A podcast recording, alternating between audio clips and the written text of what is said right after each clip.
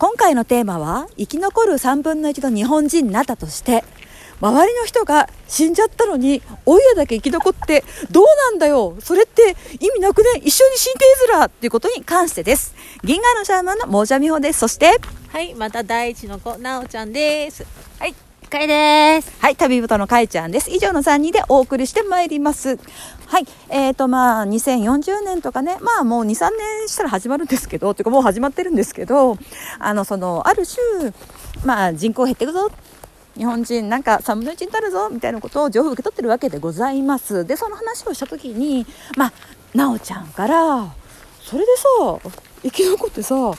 意味なくない？周り死んじゃうの？え、どうなの？どうなの？っていうふうな感じで聞かれたんですけど、なおちゃん、そこら辺ちょっと質問どうぞ。はい、2040年に3分の1が死ぬとして、まあ、たまたまね、自分が生き残ったとして、生き残るってことが喜びなのか、嬉しいのか。だって周りに親しい人が全員死んで、家族も全員死んで、生き残っちゃうっていうのはなんかすごく逆に悲惨な感じがするんですけど、どうなんでしょうか？はい、そうですね。あ、こっちこっち。あ、今ちょっとキャンプ場のあの後半の方にも歩いててるとこなんですけども、どうなのか。そうですよね。えー、とこれどうなのかって言われたらば、あの物質的な執着がある人はそれは辛いですよねって言ってて。でその物質的な執着を超えたところにみんな行ってほしいっていうところがあるわけです。あのーもちろん必要な人は生き残りますよ。でも不必要な人はやっぱり肉体を本人が手放すっていうことをお決めになる。っていうプロセスがあります。別にこれは脅されてとかみんながガス室に行くとか そういう話は全然なくって。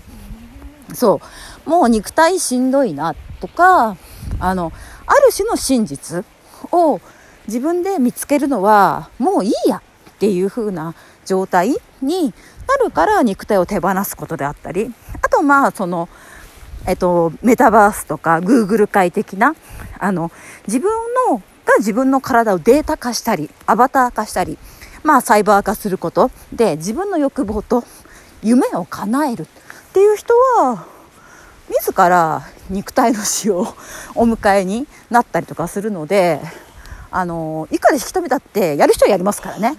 それは死ぬことになるよっつってもこの方が自分は安心なんだもん。この方が自分は喜びなんだもんって言ったら絶対止まりません、うん、だからあの別れるプロセスの段階ではあ本人たちが選んだんだなっていうふうに多分体験体感できることがあるのであのある日 みんなが死んじゃって自分だけが僕私が残ってるっていうふうなそういうまああの何ですか？20年前とかの SF とかのなんか一人残った自分みたいなイメージではないです。あこの人はサイバー化する道を選ぶ。この人は健康になるために遺伝子治療をしておかしくなる道を選ぶ。この人はまあそもそも生きてるのが好きじゃなかったとかこの人はまあそのやっぱ光の領域から降りてきて肉体の経験はそんなにたくさんいらないんだなっていうようにあもうこの人はちょっと10年ぐらいにあの人間やったらもう お腹いっぱいっていう人もやっぱいらっしゃるからその人が長く人間体にいるのがいいことかっていうといいことではない。っていうことがあるのでまあ生き残ってもしょうがないじゃないですかって言われたらその人はやっぱ肉体のおける友人たち家族たち親しき者の中にあの物質性の自分物質の中の人間たちの人間関係にいることで自分の価値自己価値生きる意味っていうのをあまりにも重く大きす大きすぎている。だからそれをクリアするためにまあたった一人のこういう人いるのかもしれないしそうではなくってあなんだって。自分は人間に中毒してたっていうことを知ることで自由になるっていう道を選ぶことができる方もいらっしゃるのでまああのそんなに心配しなくても大丈夫ですよって言ってます。分かったようで分かんないんですけども、なるようにしかなんないんですね。あそうですね。だからあのその物語で書かれるような戦争の孤児とか何々で一人ぼっちっていうのは、まあ、する体験する人もいますけどあの3分の1の日本人になろうとか世界人口の何分の1に生き残ろうっていう人は他人のプロセスのことも尊重しなきゃいけない。肉体を持って経験することを選ぶ人もいれば、肉体を離れることで最大の学びをする人も、やっぱいるんです。だから病気によって最高に成長する人っていますよね。怪我をすることによって、自分の人生の視野が広がる人っています。なので、それは、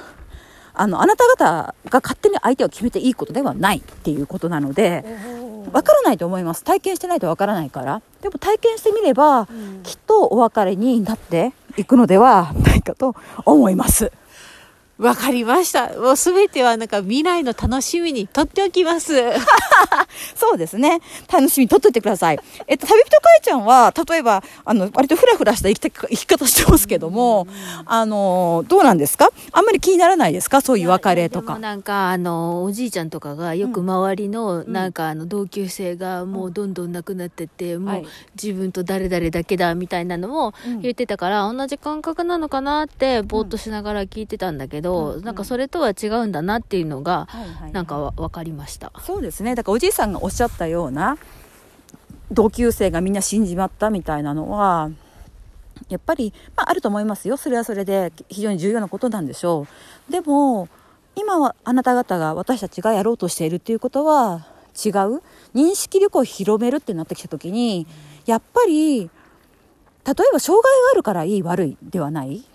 ある種の毒を体の中に入れたからいい悪いではない。あの肉体的にものすごくすがれてるからいい悪いではない。じゃあその宇宙的な情報を今すぐ取れるからいい悪いではない。のとかまああの大地の子直ちゃんが言ってましたよね。その U4R 講座とか受けた時に自分は分かってるけど分かってないような気がするみたいなクソ真面目発言をしたんですけども。ね。はいそうですね。はい。なんか落ち込んじゃったんですか？あそうですね。なんかねこう UFOR 講座受けてるとなんか修行僧になったような気分になって はい、なんかこうそこの言ってることをね消化しきれないで、うん、なんかすごくこう落ち込んだ自分がいますね。はい。あそもそもその UFOR 講座、宇宙とのコミュニケーション講座の時に、どんなの想定してたんでしたっけ？はい、もっとね、簡単で宇宙存在が耳元で囁くとかね、なんかすごくご利益がもらえるとか、すごい安直なことを考えておりました。はいそしたら実際は？もうまるでね、なんか家、家でなんか在宅修行僧になりませんかみたいな通信講座をね、受けてるような気分になって、うん、なんかすごく地味なことをね、毎日毎日やって、うん、これからもね、マスターしようと思う、思うならば、うん、毎日地味なことを地味地味やんなきゃいけないんだなと思いました。はいはいはい、そうなんです。だから、あの、宇宙意識とか、スピリチュアリティ、霊的な感覚を開くときには、やっぱ地味なことを繰り返し、日常の意識を変える、日常の体感覚を変える、日常の心、感情の動き方を変えるっていうことからしか、スピリットの成長は望めないっていうことなので、まあ、UFOR 講座、第1シリーズ、第2シリーズ、まあ、今度、あの、第3シリーズが始まりますけども、まあ、第3シリーズセットなんですけども、は、地味です。地味なんだけどもこれはある種のディスクロージャー情報開示なので普通だったら80年ぐらいとか修行しないとわからないことをお話ししているのであの第1シリーズ第2シリーズ受けた方があの、なおちゃんみたいな感想をお持ちになるのは当然のこと。だし、それでも素晴らしい達成。なので、これはこの後、でも今時間加速してるから、昔は80年かかったのが、まあ5年ぐらいでなんか分かってくるってこともあるので、あの、言ったことを体験してるうちに、あら空に UFO がとか、まあ、さっきやってたみたいにね、今、あの、キャンプでリトリート中なんですけども、トーニング、セルフじ、あのセルフ響くヒーリングやってたらば、炎の燃え方が変わるとかね、突然風が吹き出すとか、このなんか疑い深いなおちゃんが、はっほらまたみたいな感じになってたみたいに、そういう体験でよって、あの、あ、そういうことってあるんだなっていうふうに分かっていくのがこれからなので例えば、まあ、別に私の講座ではなくても何がしかのあのスピリチュアリティとか宇宙的なことを学んで学んでんだけど自分の人生変わんねえなっていう時にはあの日常を少しずつ変えていくことと知ったことは決してあなたにとって損でもないしマイナスでもないっていうことをよく覚えておいてください。はい、わかりました。どうもありがとうございます。はい。なので、周りが死んでも自分だけ残ってもしょうがなくね、から、あの、宇宙的、銀河的な意識って日常を変えることから始まるよっていうクソ真面目なお話になりました。いいねだったり、あの、チャンネル登録とかして、フォローをしていただけると大変喜びますし、あの、質問とか、あの、こういうこと話してほしいってリクエストもお待ちしてます。そして、YouTube のコズミック台風の方で火曜日は響くセルフヒーリングをやってみよう。そして、木曜日はスピリチュアルなことのライブ配信をやってますので、よかったら遊びに来てください。